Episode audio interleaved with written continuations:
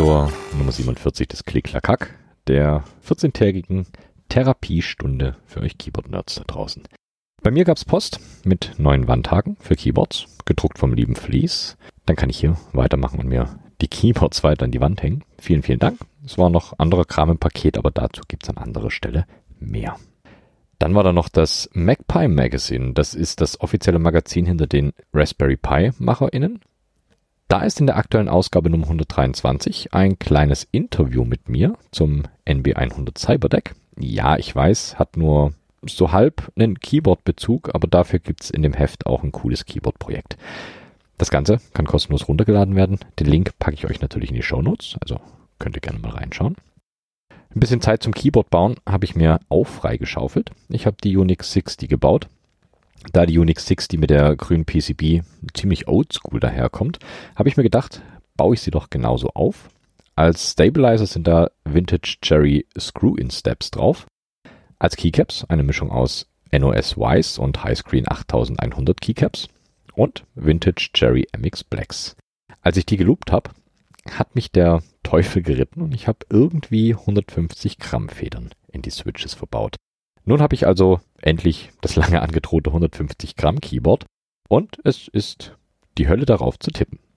Aber nichts anderes habe ich erwartet. Ich mache euch da noch ein kleines Video dazu, dass ihr euch so ein bisschen vorstellen könnt, wie das Ganze klingt. Dann war da noch dieses ominöse Jahresend-Special. Aktuell sind es neun Registrierungen. Ich würde sagen, noch eine oder einer hat die Möglichkeit, sich zu registrieren. Dann spielen wir zwei Vorrunden und die beiden ersten Plätze aus den Vorrunden kommen ins Finale. Also ranhalten, wenn ihr noch mitmachen wollt. Was ich heute und hier aber schon mal machen kann, ist die Auslosung der Gruppen. Angemeldet haben sich in der Reihenfolge, wie ihr hier genannt werdet, Frank, bekannt durch den Teleprost Podcast. Danke Frank, aber das dachte ich mir fast. Der Fuker, Ben, Jackie, Thea Poll, Christian, Daniel, Oliver und Falk. Und der noch offene zehnte Platz. Die Nummerierung erfolgt nach Reihenfolge der Registrierung und wird natürlich durch eine mächtige KI ausgewürfelt. Damit meine ich wieder den Random Number Generator von Google. Also Coolness in Form von Auslosungsmusik an. Und ich fange an mit der Auslosung der Gruppen für das allererste CCH Keyboard Jeopardy. Platz 1 in der Gruppe 1 ist der TH Poll. Der Platz 1 in Gruppe Nummer 2 ist der Daniel. Weiter geht's mit dem zweiten in Gruppe 1. Das ist Jackie. Und Platz 2 in Gruppe 2 ist der Christian. Dann der dritte Platz in Gruppe 1 ist das der Frank. Ja, ich weiß, bekannt aus dem Telebrust Podcast. Und in Gruppe Nummer 2 ist Platz Nummer 3 der Oliver. Weiter geht's mit dem vierten Platz in Gruppe 1. Der Falk. Und in der zweiten Gruppe auf Nummer 4 ist der Ben. Und die letzten zwei heiß begehrten Plätze. In Gruppe Nummer 1 ist außerdem noch der Fuger. Und in Gruppe Nummer 2 der letzte Platz ist noch offen. Also bewerbt euch da drauf, beziehungsweise registriert euch. Noch habt ihr die Möglichkeit.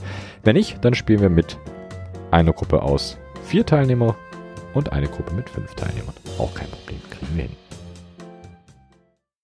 Hat alles ein kleines bisschen was von Fußball-WM-Gruppenauslosung. Allerdings geht es hier deutlich humaner zu. Das sind also die Gruppen. Also nochmal zusammengefasst. In der ersten Gruppe sind Thea Poll, Jackie, Frank, bekannt aus dem Telepost Podcast, Falk Fuker. Und in der zweiten Gruppe Daniel, Christian, Oliver, Ben und der noch freie Platz.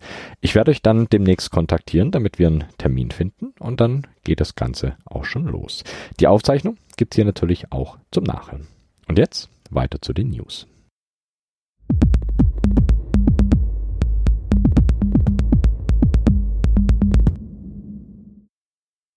Die News. Heute ein kleines bisschen überschaubarer, aber dennoch nicht weniger interessant. Cherry hat neue Switches angekündigt und zwar die MX Ergo Clear. Das waren ursprünglich Franken-Switches, die nun offiziell in das Repertoire von Cherry wandern. Der Ergo Clear ist ein taktiler Switch mit 55 Centinewton Bestätigungskraft, 2 mm Pre-Travel und 4 mm Total Travel.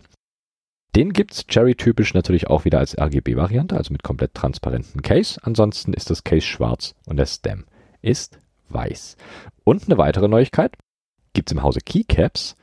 Da gibt's seit ein paar Tagen endlich die lang ersehnten Bongo Cat Keycaps. Die gibt's in Form von OEM, DSA oder Low Profile Choc Keycaps. Zuckersüß, kann ich nicht anders sagen, wunderschöne Keycaps. Und Keycaps hat jetzt sogar Pencils, also die Open Hardware Lötkolben aus dem Hause Pine 64. Wer noch keinen hat, sollte definitiv zuschlagen, so spart ihr euch natürlich die ganzen Importkosten. Nur als kleiner Tipp am Rande. Und nun, ohne weitere Umschweife direkt weiter zum Thema.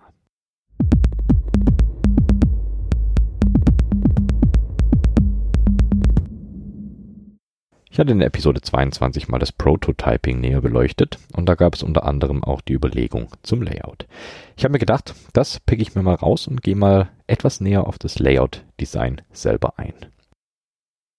Vielleicht sind ja doch welche unter euch, die sich da mal ransetzen wollen und noch den ein oder anderen Anknüpfungspunkt suchen. Vielleicht reicht es schon, wenn ihr euch euer eigenes Layout basteln wollt. Warum also das Ganze? Warum solltet ihr euch überhaupt hinsetzen und eigene Layouts bauen wollen? Nun, ich denke, der Hauptpunkt, warum das Sinn macht, ist ganz klar die Ergonomie. Wie unhandlich beispielsweise Querz ist, fällt meistens erst auf, wenn mal das Layout gewechselt wird auf QWERTY oder sogar noch andere Layouts wie Neo oder ADNW.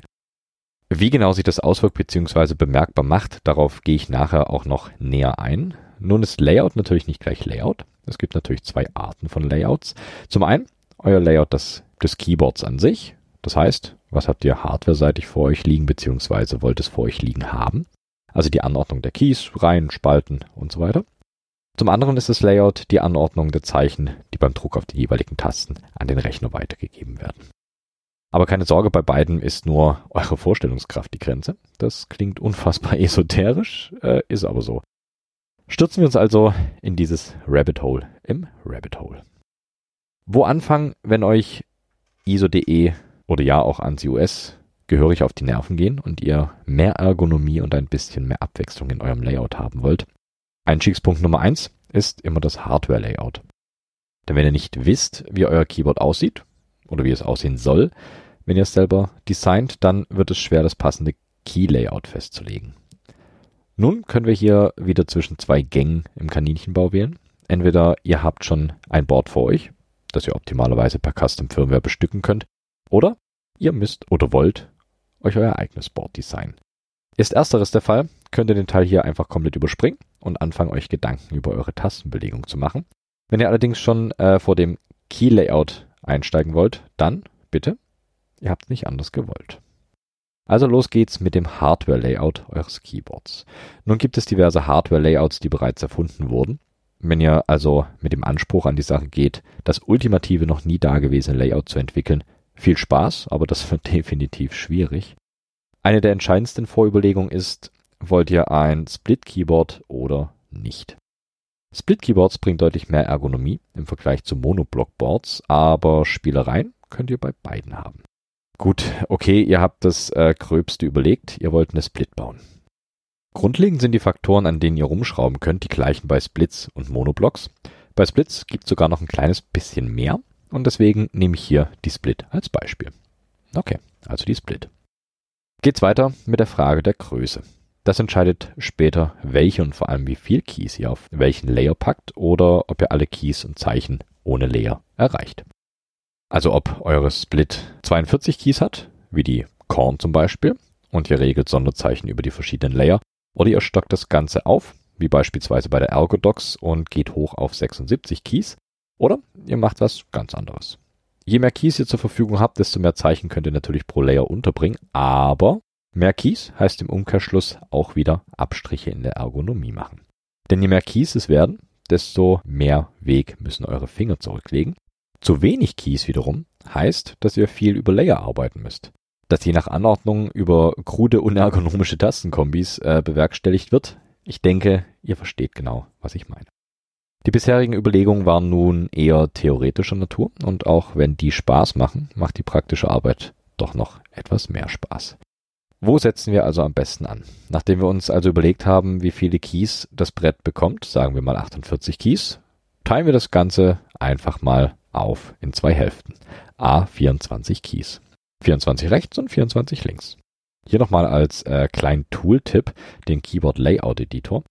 Hier lassen sich wunderbar diverse Stunden versenken und rumspielen mit Hardware Layouts. Also haben wir nun zwei Blöcke mit jeweils 6 mal 4 Keys. Die Basis steht schon mal. Nun kommt der wissenschaftliche Teil. Ihr wisst schon. In Anführungszeichen natürlich. Aktuell haben wir mit unseren zwei Blöcken eine astreine ortholineare Split. Auch cool, aber es geht natürlich auch noch weiter. Ich weiß nicht, ob das die perfekte Vorgehensweise ist, aber ich persönlich mache das so und ich komme damit eigentlich relativ gut klar. Deswegen würde ich das Ganze auch hier so durchziehen. Wenn ich an einem Layout arbeite, dann drucke ich mir das Ganze oldschool aus. Ja, ich habe es zugegeben, ich drucke es aus. Mit einem Drucker. Das macht es aber deutlich einfacher, weiter daran zu arbeiten, denn jetzt kommen die Faktoren, die das Board ergonomischer machen. Hier spielen folgende Faktoren eine entscheidende Rolle, die Länge eurer Finger und die Winkel zwischen euren Fingern im Ruhezustand. Die meisten Splits berücksichtigen nur die Länge der Finger. So sind beispielsweise die Korn immer noch ortholinear, aber in den Spalten leicht versetzt. Gehen wir also wieder von unserem 6x4 Blocks aus. Die inneren fünf Spalten buchen wir für unsere Finger, auf denen später die Standardbuchstaben liegen können, und die äußeren Spalten für etwaige Modifier. Nun haben eure und meine Finger in den meisten Fällen unterschiedliche Längen. Wenn eure Finger alle gleich lang sind, auch gut. Wenn nicht, dann können wir uns überlegen, die Spalten in der Höhe anzupassen. Also nehmen wir uns mal die linke Splithälfte vor und fangen links an. Die ersten zwei Spalten, die es hier hat, sind die Modifier-Spalte und die Spalte für den kleinen Finger. Die nehmen wir einfach als Basis und auf dem bauen wir auf. Nun messen wir den Versatz vom kleinen Finger zum Ringfinger und schieben die nächste Spalte dementsprechend nach oben. Dann wieder Versatz zwischen Ringfinger und Mittelfinger, Spalte hoch. Versatz Mittelfinger zum Zeigefinger, Spalte nach unten. Und die innerste Spalte ist die zweite Spalte für den Zeigefinger. Hier stellt sich die Frage, ob es angenehmer ist, den Zeigefinger waagerecht zu bewegen oder schräg nach unten rechts. Bei mir persönlich ist es die waagerechte Bewegung nach rechts. Die finde ich persönlich deutlich angenehmer, aber das ist natürlich reine Geschmackssache. Okay. Welche Faktoren könnten wir noch heranziehen, um sie in unserem Layout zu berücksichtigen? Wenn wir uns weiter die Finger unserer Hände in Ruheposition anschauen, sehen wir, dass die Finger nicht alle senkrecht nach oben zeigen, Ringfinger, Mittelfinger und Zeigefinger sind in etwa im gleichen Winkel und nur in der Länge unterschiedlich. Anders sieht es beim kleinen Finger aus. Der geht zwischen 5 und 15 Grad vom Ringfinger weg. Ähnlich verhält es sich mit dem Daumen. Der entfernt sich vom Zeigefinger sogar noch ein kleines bisschen mehr in Richtung ungefähr 30 Grad. Genau die Winkel können natürlich auch berücksichtigt werden beim Entwurf des Layouts. Die meisten Splits ignorieren diese Winkel und bleiben bei den ortholinearen Anordnungen. Es gibt aber auch Keyboards, die das Ganze berücksichtigen, so zum Beispiel die Chlor. Die hat zum einen den Winkel vom Kleinfinger zum Ringfinger berücksichtigt und sogar einen Winkel zwischen Ring und Mittelfinger und dreht die Keyspalten leicht nach außen. Was für euch da am besten funktioniert, müsst ihr natürlich selber ausprobieren. Da gibt es leider keine allgemein gültige Regel, aber das macht ja den ganzen Spaß am Design aus. Einen kleinen Sonderfall spielt der Daumen. Der hat von Natur aus einen anderen Sitz an der Hand als der Rest der Finger. Das ist auch der Grund, warum das Daumencluster bei Splits immer etwas abgesetzt ist. Soweit leuchtet es ein. Spannender wird's bei der äh, Konzeptionierung des Daumenclusters. Nehmen wir uns wieder die Ergodox als Beispiel. Hier besteht das Daumencluster aus insgesamt sechs Keys, zwei 2-Unit-Keys nebeneinander, daneben zwei One-Unit-Keys übereinander und oben drüber noch einmal zwei One-Unit-Keys nebeneinander. Am besten ihr stoppt hier kurz und googelt euch das Daumencluster einer Ergodox, wenn ihr das nicht vom inneren Auge habt, dann könnt ihr euch das besser vorstellen. Was mich stört an dem Daumencluster der Ergodox ist folgendes. Die untere Reihe Keys des Daumenclusters, die sind wunderbar erreichbar. Wenn es aber um die zweite Reihe geht, wird es nämlich schon schwierig. Der Daumen kann keine Bewegung nach vorne machen wie die anderen Finger. Um die zweite Reihe zu erreichen, muss die ganze Hand eine Bewegung nach vorne machen und das ist auf Dauer ziemlich ermüdend für die Hände. Vergleichen wir das mit der Korn oder der vorhin schon erwähnten Chlor, geht das auch anders. Bei den beiden Boards bleibt der Daumencluster in einer Reihe und beschreibt einen Kreisbogen. Der passt dann wunderbar zur natürlichen Ausklappbewegung des Daumens. Also entweder ihr probiert etwas rum, wie groß der Kreisbogen ist, den euer Daumen zurücklegen kann, oder ihr rechnet euch das aus. Dafür gibt's Formeln. Das Ganze funktioniert entweder mit B ist gleich R mal Alpha B ist hier die Bogenlänge, R der Radius und Alpha der Mittelpunktswinkel, der sich aus Anfangspunkt und Endpunkt des Kreisbogens ergibt. Oder ihr rechnet das Ganze mit B ist gleich 2 mal R mal Arcosinus Klammer auf 2 geteilt durch 2 mal R Klammer zu. Oder ihr probiert es einfach aus und lasst die ganze Mathematik daraus. Den Daumencluster im Kreisbogen anzuordnen beschränkt die Anzahl der Keys leider auch ein wenig. Und wenn ihr mehr Keys braucht, könnten wir überlegen, die Seitwärtsbewegung des Zeigefingers zu nutzen. Nur so als Idee.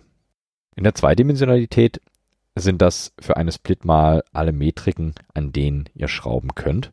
Wenn wir nun mal von einer Monoblock-Split ausgehen, also von einem Splitboard, bei dem sich beide Hälften trotzdem noch auf einem Brett befinden, gibt es noch ein paar mehr. Hier geht's dann auch in die dritte Dimension.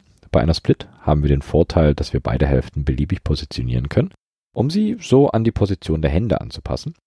Die Drehung kann beim Design einer Monoblock-Split mit einbezogen werden. Beim Bedienen einer 0815-Tastatur werden die Hände leicht nach außen gedreht, was auf Dauer eine eher unnatürliche Haltung ist. Wie gesagt, bei der Split kein Problem. Da drehen wir uns die Split-Hälften einfach passend zu unseren Händen. Bei Monoblock-Splits sollten wir den Winkel, in dem die einzelnen, in Anführungszeichen, Split-Hälften, aber definitiv beachten. Das Alice-Layout macht das ganz geschickt und dreht die Hälften leicht nach außen. Das reduziert die Spannung, die in den Handgelenken entsteht und gewinnt ein wenig Zeit, bis die Handgelenke anfangen zu schmerzen. Der nächste Punkt wäre das Tenting. Tenting ist ganz grob gesagt das Anheben des Keyboards in der Mitte, so dass das Keyboard von links zur Mitte aufsteigt und ab der Mitte nach rechts wieder abfällt. Bei Splits wird das meist über Cases realisiert, die diese Option zum Beispiel durch kleine oder größere Füße umsetzen. Bei Monosplits müsstet ihr das im Case selber einplanen. Nach Ergonomieforschungen hat sich hier ein Winkel von 10 bis 15 Grad etabliert und als sinnvoll erwiesen. Der Winkel ergibt sich ebenfalls wieder aus der Ruheposition der Hände. Die Handflächen sind auf der X-Achse leicht nach außen gedreht und daher kommt auch der Winkel. Neben dem Tenting gibt es aber auch noch den Anstieg der Tastatur. Nahezu alle Monoblock-Keyboards vom 15 Euro Microsoft Rubber Dome Brett bis hin zu den Custom Boards bieten diesen Winkel an. Bei dem Winkel geht es darum, dass euer Keyboard von der Spacebar hoch zu den F-Tasten ansteigt. Das haben wir der ISO-Norm ISO 9241410 zu verdanken. Die besagt, dass eine Tastatur auf der Rückseite höhenverstellbar sein muss. Danke, liebe 80er Jahre. Genauer gesagt steht in der ISO-Norm folgendes. Die Rückseite der Tastatur muss verstellbar sein. Der Neigungswinkel muss zwischen 0 und 15 Grad liegen, empfohlen wird aber ein Neigungswinkel zwischen 5 und 12 Grad. Die Höhe der Tastatur auf Höhe der mittleren Reihe darf nicht höher als 3 cm sein. Nun, wie ihr vielleicht schon raushört, sehe ich es, gelinde gesagt, nicht sonderlich gut, diese Norm weiter durchzuschleifen. Ich denke, hinter der Vorgabe steht die Idee, besser auf das Keyboard schauen zu können beim Tippen, das aber auf Kosten der Handgelenke. Ich probiere das mal zu beschreiben. Legt euren Arm flach auf euren Schreibtisch. Wenn euer Unterarm flach auf dem Tisch liegt, werdet ihr merken, dass sich eure Hand schon leicht nach oben überstreckt. Mit dem Winkel von 5 bis 12 Grad, der in der ISO-Norm verlangt wird, verstärkt sich das Ganze noch zusätzlich. Also eher ein Faktor, den wir nicht weiter benutzen sollten. Also entweder auf 0 Grad belassen oder Option Nummer 2. Okay, Option Nummer 2. Wieder zum besser vorstellen, legt euren Arm auf eure Stuhllehne und schiebt euren Arm so weit nach vorne, bis nur noch die Handfläche aufliegt und die Finger drüber rausragen. Voila, der Negativwinkel. Letzte Episode hatte ich die Data Hand und die macht im Prinzip auch nichts anderes, als den Anstiegswinkel ins Negative zu ziehen. Also statt einem Anstiegswinkel eher ein Abfallwinkel. Nun ist der Negativwinkel nicht ganz so einfach umzusetzen. Das Dreigestirn der medizinischen Ergoboards löst das über Vertiefungen in den Cases die Kinesis hat Mulden hinter den Handballenauflagen, genauso wie die Maltron. Die Datahand hat die Handflächenauflagen und führt dahinter die Finger in ein Loch, in denen die einzelnen Fingerkey-Cluster sind. Aber wie gesagt, wenn euch die Datahand näher interessiert, hört euch die letzte Episode an. So machen es die medizinisch anerkannten Keyboards auf jeden Fall, aber auch im Custom-Bereich finden die Mulden Verwendung, so zum Beispiel bei der Dactyl Manoform. Die Dactylmanoform schafft die Mulde ähnlich wie bei den Kinesis Boards oder der Maltron. Eine andere Idee, den Negativwinkel zu erreichen, ist das genaue Gegenteil zur Mulde. Wie wäre es, wenn statt der Mulde ein eher halbkugelförmiges Case benutzt werden würde? So könnte beispielsweise die Handfläche auf dem höchsten Punkt der Halbkugel liegen und die Keys hinten runter an der Halbkugel platziert werden. Hier müsste natürlich der Anstieg hin zum höchsten Punkt gestützt werden, damit hier nicht wieder das Überdehnen der Handgelenke passiert. Okay, vielleicht bin ich ein kleines bisschen abgedriftet. Das sind auf jeden Fall mal die Faktoren, die mir bis jetzt beim Design des Hardware-Layouts aufgefallen sind. Wenn euch noch mehr auffallen, dann definitiv gerne her damit. Ich erweitere meine Sammlung sehr, sehr gerne. Okay, die Hardware ist natürlich nicht alles. Es gibt ja auch noch das softwareseitige Layout. Beim Software-Layout oder besser gesagt bei euren Keymaps gibt es natürlich andere Faktoren als beim hardwareseitigen Layout. Schauen wir uns als Basis das ISO.de-Layout an. Ich höre einige schon meckern, warum ich das jetzt wieder ausgrabe. ISO.de hat seine Berechtigung. Beim Schreiben von lang deutschsprachigen Texten könnt ihr nur schwer auf Ö, Ä, Ü und ähnliches verzichten. Auch die gängigsten Satzzeichen sind schnell und ohne große Umwege erreichbar. Wenn ihr nun aber beispielsweise über Code stolpert, werdet ihr schon merken, dass äh, das ISO.de schnell an seine Grenzen kommt. Alle Klammern, die ihr beim Coden braucht, sind auf Ziffern mit Alt-Graph zu erreichen und das ist alles andere als angenehm auf die Dauer. Andersrum gesehen ist ANSI OS fürs Coden schon spürbar besser, da hier die Klammern einfacher mit der linken Hand erreicht werden können. Wenn ihr englische Texte schreibt, super. Deutsche Texte könnt ihr quasi vergessen, gerade aus Mangel an Ö, Ä, Ü und wie sie alle heißen. Nun gibt es Custom Layouts, die den Spagat zwischen US und DE Layout probieren, so zum Beispiel das Euer Key. Ich werde nur kurz auf Euer Key eingehen, denn ich finde, das Layout hat seine eigene Episode verdient. Was ich aber sagen kann, ist, dass euer Key grundlegend auf dem ANSI-Layout basiert, dafür aber die Zeichen etwas anders verteilt bzw. kombiniert. So gibt es zum Beispiel das Ö auf O, das Ä auf A und so weiter. Aber die Klammern bleiben auf den US-Layout gewohnten Keys. Euer Keys ist eine wunderbare Alternative für Standard ISO oder ANSI Hardware Layouts. Leider basiert es auch auf genau diesen. Versteht mich nicht falsch, euer Key ist super, aber noch nicht das Ende der Custom- bzw. Ergonomie-Fahnenstange. Nun geht es hier ja um das Design eures eigenen Layouts und nicht die Einstufung anderer Layouts. Die Stellschrauben beim Hardware-Layout sind begrenzt und noch relativ überschaubar. Beim softwareseitigen Layout steckt etwas mehr drin und vor allem mehr Statistik und mehr Analyse. Als Basis solltet ihr euch immer im Hinterkopf behalten, wofür ihr eure Tastatur benutzen wollt. Coding, Texting, Audio-Editing und was nicht noch alles mit Keyboards gemacht werden kann. Das muss natürlich auch nicht final sein, sondern kann eine Mischung aus diversen Use Cases sein. Ihr solltet euch nur vorm inneren Auge behalten, welche Keys für euch die wichtigsten sind. Der zweite Schritt könnte sein, sich mal anzuschauen, welche der Standard-Keys wie oft benutzt werden. Wie ihr merkt, spielt hier die Vorüberlegung eine entscheidende Rolle, denn die jeweiligen Zeichenmengen variieren natürlich bei der verwendeten Sprache. Entweder ihr testet das Ganze selber, Tools dafür gibt's en masse, ich glaube sogar die QMK hat das Feature irgendwo versteckt, oder ihr greift auf Statistiken im guten alten Internet zurück. Schauen wir uns die Häufigkeit von Buchstaben an. Beim ISO.de Layout verteilen sich die Buchstaben wie folgt, sortiert von viel nach wenig benutzt. Achtung, es gibt wieder Tastenaufzählung, aber wir haben ja Zeit. Bei ISO.de verteilen sich die Buchstaben wie folgt. EN, IR, S, T, A, D, H, L, U, dann das Shift rechts, G, C, M, O, das Shift links, BFW, K, Z, P, V, Ü, Ä, Ö, J, S, Z, Y, X und Q. Im Vergleich dazu die Häufigkeit bei der englischen Sprache. Hier verteilen sich die Buchstaben folgendermaßen. E T A O I N S R H L D C U M F P G W dann das Shift rechts, Y B Punkt Komma das Shift links, V K X J Q und Z. Was natürlich auffällt, ist, dass andere Zeichen im Fokus stehen als beim deutschen Layout. Nun haben wir die Stats für die Häufigkeit der benutzten Keys beim regulären Schreiben. Fürs Coding wird das mit Sicherheit nochmal anders aussehen, aber übertreiben müssen wir es ja hier auch nicht unbedingt.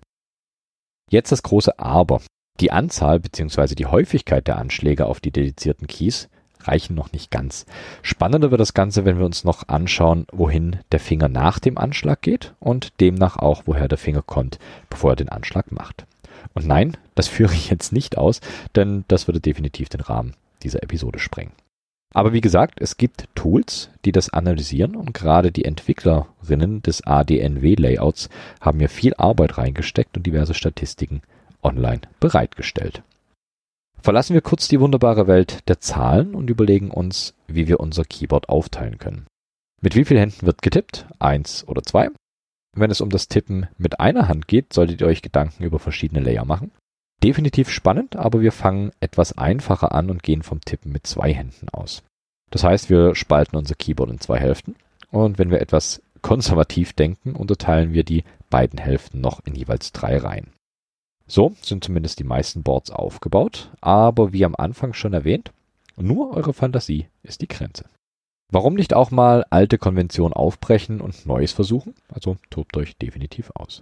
Wir bleiben hier aber vorerst beim alteingesessenen Gedanken eines Keyboards. Hier ist die mittlere Reihe, auch Home Row genannt, die Basis beim Tippen. Hier liegen die Finger in der Ruheposition und scheren dann nach oben und unten aus. Nun könnten wir versuchen, die Keys, die am meisten benutzt werden und häufig aufeinander folgen, auf die Home Row zu platzieren. So hätten wir die wichtigsten Keys direkt griffbereit und müssten nur noch ausscheren, wenn wir die weniger benutzten Keys bräuchten. Hier fällt was Witziges auf. Im Englischen sind die Keys A, E, R, T sehr oft benutzt und auch aufeinander folgend. Na, wer erkennt's? Ich gebe euch kurz Zeit. Fügen wir doch mal ein Z an dritter Stelle ein. Dann haben wir den Anfang des französischen Azerty-Layouts. Leider hat das Azerty die Zeichenfolge auf der obersten Reihe mit besagtem Z dazwischen, das in keiner Relation zu den anderen Keys steht und es zielt auf Französisch ab und nicht auf Englisch, aber der Grundgedanke ist ungefähr der gleiche. Ich stoppe das hier mal. Ich denke, die Grundzüge habt ihr und habt mal eine Basis, auf der ihr aufbauen könnt. Als Schlusslicht und eine etwas einfachere Aufgabe ist die Platzierung der Modifier, was sich bewährt hat, ist Leertaste und Enter auf die beiden Daumen zu legen. Aber ihr wisst ja, das ist mein Empfinden und kann bei euch natürlich völlig anders sein. Auch spannend finde ich das Verlegen von Escape auf die Home Row. Gerade wenn Vim viel im Einsatz ist, braucht es Escape relativ oft und das Ausscheren nach oben links unterbricht den Flow signifikant. Wenn nun Escape aber auf Caps Lock beispielsweise liegt, ist es mit dem kleinen Finger deutlich schneller zu erreichen. Bei den anderen Modifiern müsst ihr für euch entscheiden, welche Prioritäten die einzelnen Mods für euch haben. Ich hatte schon diverse Mal erwähnt, dass ich hier mit Xmonad arbeite und den GUI-Key als Hauptmodifier benutze, um diverse Tastenkombinationen zur Bedienung von Xmonad zu bewerkstelligen. In meinem Setup hat GUI eine höhere Priorität als Alt beispielsweise. Qualmt die Rübe? Gut, das wollte ich nämlich erreichen. Also nochmal kurz zusammengefasst. Überlegt euch, wofür ihr euer Layout nutzen wollt, probiert viel aus, schaut euch Statistiken an, priorisiert eure Mods. Und das Wichtigste, habt Spaß dabei.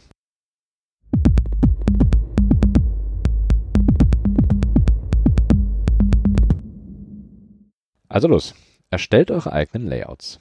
Behaltet aber auch immer im Hinterkopf, wenn das hier manchmal so klingen sollte, als hätte ich hier die Nonplusultra-Tipps, das ist mit Sicherheit nicht so. Was ich hier vor mich hin schwadroniere, sind meine Einschätzungen und wenn eine oder einer von euch etwas ganz anderes sehen, dann lieben gerne her mit dem Input. Wenn ich Quatsch rede, dann sagt es mir und ich teile das Ganze dann hier natürlich auch mit euch. Wie ihr mir das alles zukommen lassen könnt, aber auch Feedback und alles andere, dann schaut ihr am besten auf klicklackhack.de, alles mit C.